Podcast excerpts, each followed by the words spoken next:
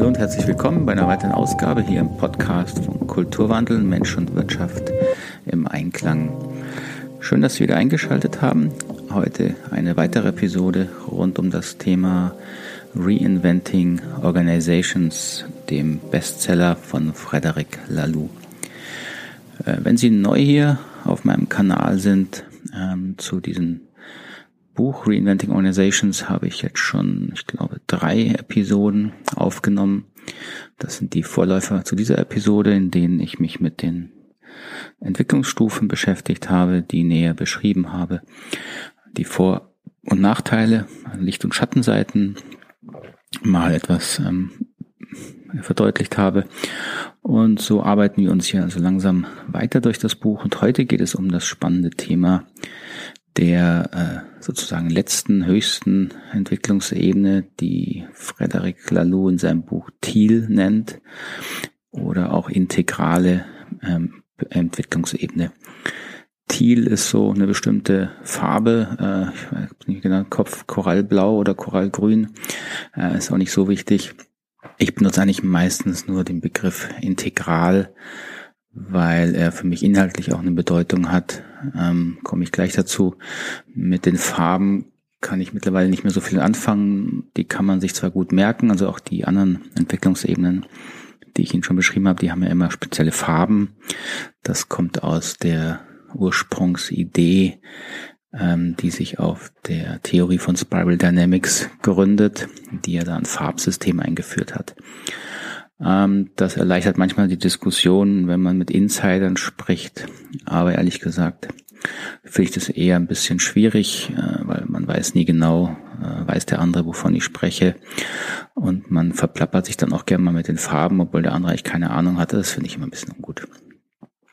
Also heute zum, zur angeblich oder vermutlich höchsten Ebene, zu der wir Menschen uns emporgeschwungen haben, der integralen Ebene, der Thiel-Ebene.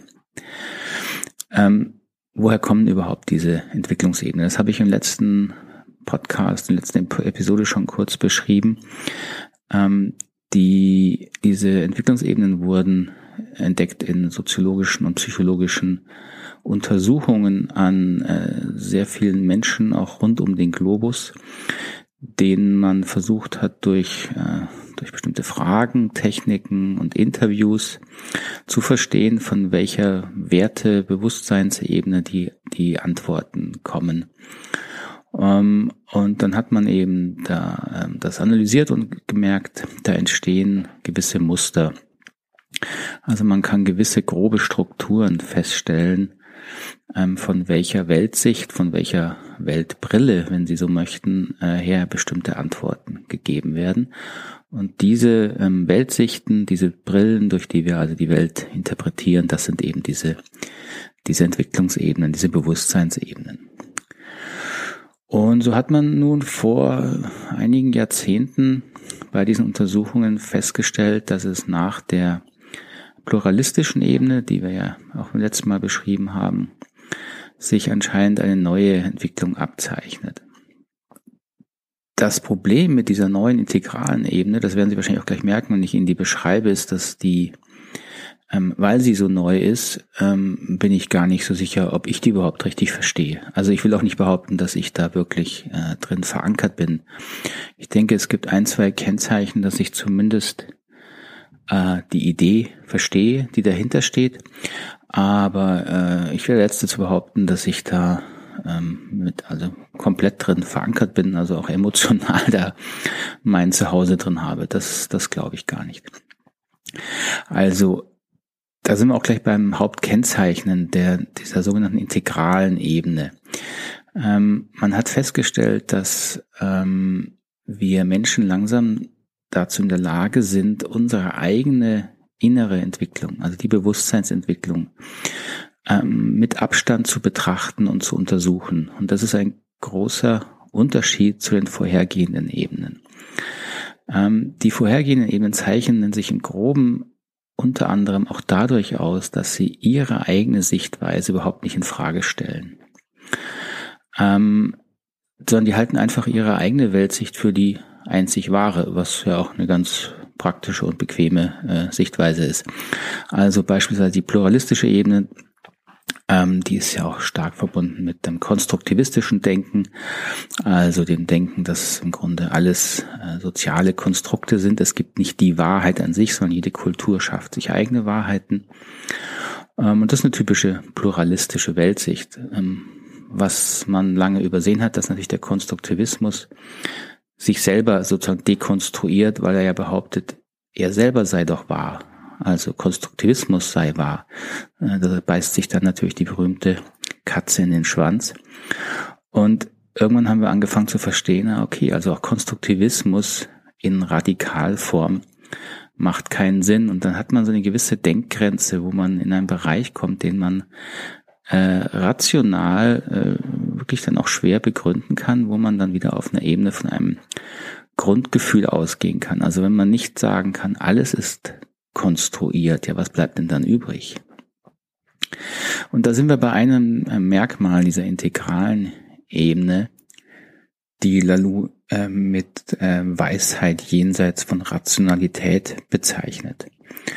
Also einem, einem äh, kognitiven äh, Fähigkeit, paradoxe, sich widersprechende Behauptungen wieder in einem größeren Kontext einfach halten zu können.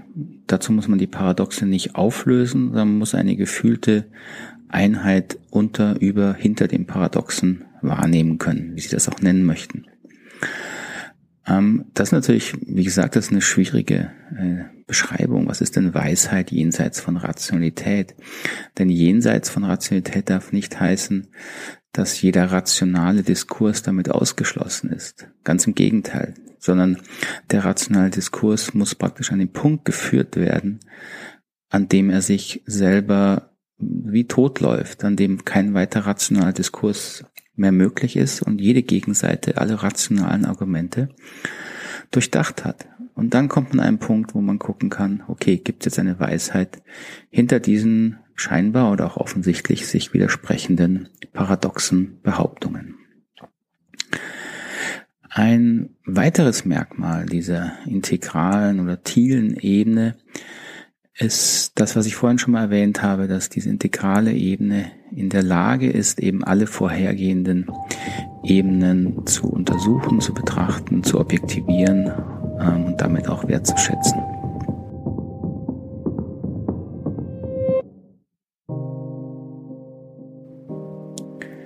deswegen ist jetzt die Tatsache, dass Sie sich jetzt beispielsweise für diesen Podcast und diese äh, Lektion hier interessieren wenn Sie dem folgen können und auch wenn es Ihnen Sinn macht, die Beschreibungen der Entwicklungsebenen, wenn, die Sie, wenn Sie die wiedererkennen, das ist natürlich ein Merkmal, dass Sie zumindest äh, auf einer kognitiven, rationalen Ebene die integrale Ebene verstehen können. Das heißt noch nicht, das habe ich ja bei mich auch schon gerade gesagt, dass wir wirklich komplett unseren Schwerpunkt auf dieser integralen Ebene haben, aber das Verstehen ist natürlich der erste Schritt dahin. Dass wir sehen, aha, da gibt es also eine Ebene, die bietet uns äh, neue Vorteile und bestimmt natürlich auch wieder neue Herausforderungen.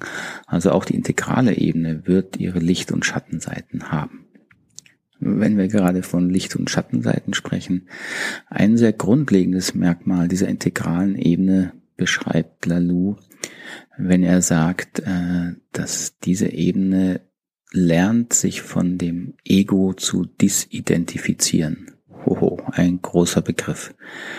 Also das eigene Ego hinter sich lassen. Als ich das gelesen habe, bin ich natürlich gleich mal skeptisch geworden, äh, woran Sie auch merken, dass es mit der Integralität bei mir noch nicht ganz so weit ist. Ähm, bin skeptisch geworden, weil ich natürlich auch in meiner Arbeit mich natürlich mit vielen Konflikten, äh, inneren, äußeren auseinandersetze. Und auf eine Art steckt natürlich da immer hinter das Ego, also das, das Ich, was etwas will, was es nicht hat. Ja? So, und die integrale Ebene, so Lalou, ähm, lernt eben langsam, sich von diesem Ego-Denken zu entfernen. Ähm, ein Teil dieser, dieser Befreiung vom Ego zeigt sich wohl dann auch darin, dass Ängste weniger werden. Ist klar, wenn, wenn ich weniger Angst habe, dass wenn ich etwas nicht bekomme, dass ich dann sterbe oder dass es mir ganz schlecht geht, das ist natürlich die Grundangst des Egos. Äh, wenn ich diese Angst nicht mehr habe, dann habe ich weniger Angst im Leben und bin hoffentlich freier, das zu tun, was ich tun möchte. Zeigt natürlich auch gleich eine Schattenseite. Also ähm, da, das wird auch schnell natürlich, wenn man auf der falschen Ebene sich befindet, zum Ego-Trip. Ja, wenn ich keine Angst habe ähm, vor Konsequenzen, sozialen beispielsweise, dann ist ja nicht sichergestellt, dass das, was ich da tue, immer so hilfreich, nett und gut ist.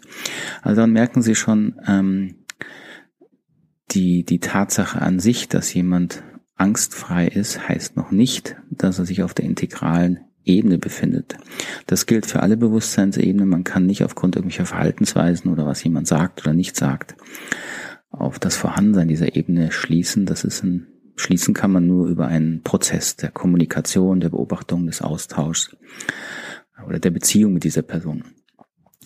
Also, aber diese Idee, dass wir uns langsam von äh, unserem Ego entfernen und disidentifizieren, also nicht, vielleicht weniger entfernen als es erkennen, als eine, als eine Struktur in uns, die arbeitet, die auch dafür sorgt, dass wir natürlich das bekommen, was unser Körper braucht, unser Geist braucht, ähm, dass wir das anerkennen, aber und dem nicht mehr völlig ausgeliefert sind. Das scheint mir schon eine sinnvolle äh, Beschreibung zu sein, auch wenn ich sie für sehr ambitioniert halte und sehr vorsichtig wäre, ob ich das jemand zusprechen würde. Ähm, Lalou beschreibt dann auch, ähm, dass das quasi ähm, Merkmal ist von allen Weisheitstraditionen, dass es so wie zwei sehr fundamentale, unterschiedliche Wege gibt, das Leben zu verstehen und zu gehen, als das eher ego-orientierte, das dann mit Angst und Mangeldenken beschrieben wird, oder das die vom Ego befreite, das mit Vertrauen und Fülle ähm, assoziiert wird. Und ja, das, das gefühlt ist da bestimmt eine Wahrheit drin, glaube ich. Äh, allerdings kann ich nur schlicht sagen, mir ist noch niemand begegnet, dem ich wirklich authentisch abgenommen hätte, dass er dauerhaft in Vertrauen und Fülle leben würde. Also bisher habe ich eigentlich äh, den Satz, du hast so ein Mangeldenken immer nur als Vorwurf äh, zu hören bekommen, äh, worauf ich dann oft denke oder auch sage, ja, wenn du so in der Fülle lebst, warum, wenn du so in der Fülle lebst, warum kannst du mein Mangeldenken nicht akzeptieren? Also da finde ich es, äh, äh, die Gefahr ist immer groß, dass man diese, ähm, diese Beschreibungen zu neuen Dogmen macht, unreflektiert und ohne kritisches Hinterfragen. Aber vom Grundsatz her denke ich, ist das schon eine, eine richtige Aussage, dass wir uns als Menschen weiterentwickeln können und da alle vorhergehenden Ebenen, also vor dem Integralen, also die egozentrische, konformistische, rationale und pluralistische Ebene, natürlich alle sehr viel mit äh, sagen wir, egozentrischen Bedürfnissen zu tun haben. Also auch Zugehörig, Zugehörigkeit ist ja ein egozentrisches Bedürfnis. Ich will nicht alleine sein. Ähm, das macht schon Sinn, dass wir einen, da jetzt einen größeren Sprung machen in der Entwicklung, wie er auch oft dargestellt wird, dass da diese, diese Disidentifizierung vom Ego dazugehört. Genauso dazu gehört ähm, dann eben wohl aber ein, ein neuer innerer Maßstab, ein neuer innerer Kompass, der sich eben nicht mehr an den äh, rein egozentrischen äh, Motiven orientiert, aber auch nicht mehr an ähm, konformistischen Regeln aus der, aus der Kultur, sondern dass ich mich als Mensch auf einer tieferen Ebene frage, was ist mir denn jetzt wirklich wichtig im Leben? Was möchte ich denn im Leben? Und die vorhergehenden Ebenen haben das natürlich alle unterschiedlich beantwortet. Die egozentrische Ebene, die guckt gar nicht nach anderen Menschen, die sagt nur ich, ich, ich. Die konformistische sagt ja, wenn ich hier in der richtigen äh, Gruppe bin oder Kultur und mich da anpasse, die Regeln und Normen erfülle, dann, dann habe ich ein gutes Leben. Die rationale Ebene will alles verstehen, hinterfragt alle Normen, wird sehr ähm, radikal empirisch, äh, vielleicht auch sehr erfolgsorientiert, da ist dann häufig Geld und Erfolg die Norm. Und beim Pluralismus ist es Harmonie und Zugehörigkeit, eine gewisse Sinnfindung. So, und die integrale Ebene ähm, erkennt all diese, diese Wege an natürlich und äh, hinterfragt wirklich, ja, ist denn das alles? Also ist auch Harmonie um jeden Preis denn der Weg. So und so scheint langsam ein neuer innerer Kompass zu entstehen, der all die vorhergehenden Fragen zu beantworten sucht. Dafür gibt es natürlich meistens keine eindeutige Antwort. Da landen wir wieder bei paradoxen ähm, Antworten. Aber der wieder dahinter eine, eine umfassendere Weisheit und Klarheit sucht.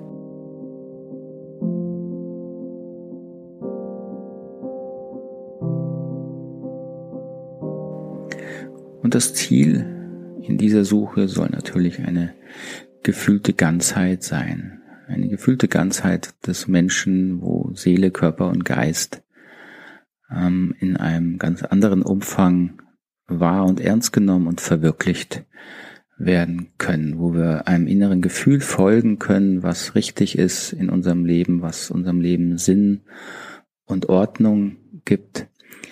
Ähm, jenseits all der Normen, äh, Regeln, Grenzen, die uns all die Entwicklungsebenen vorzugeben scheinen.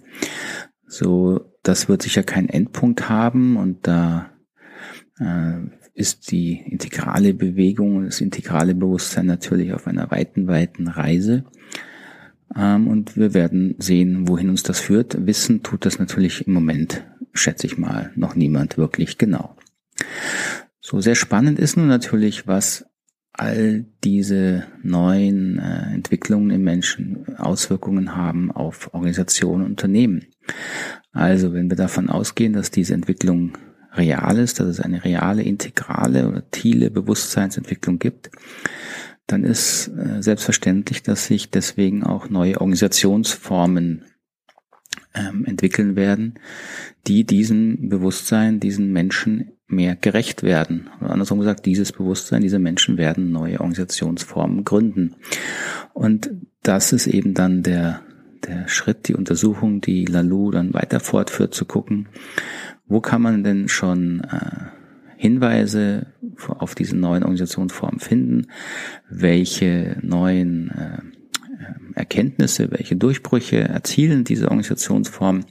Und gibt es schon allgemeingültige äh, Methoden, Tools, äh, die Organisationen unterstützen, wenn sie quasi diesen Sprung in diese integrale Ebene machen wollen? Das wird uns in den nächsten Episoden noch beschäftigen, denn das ist, finde ich, eine super spannende Geschichte.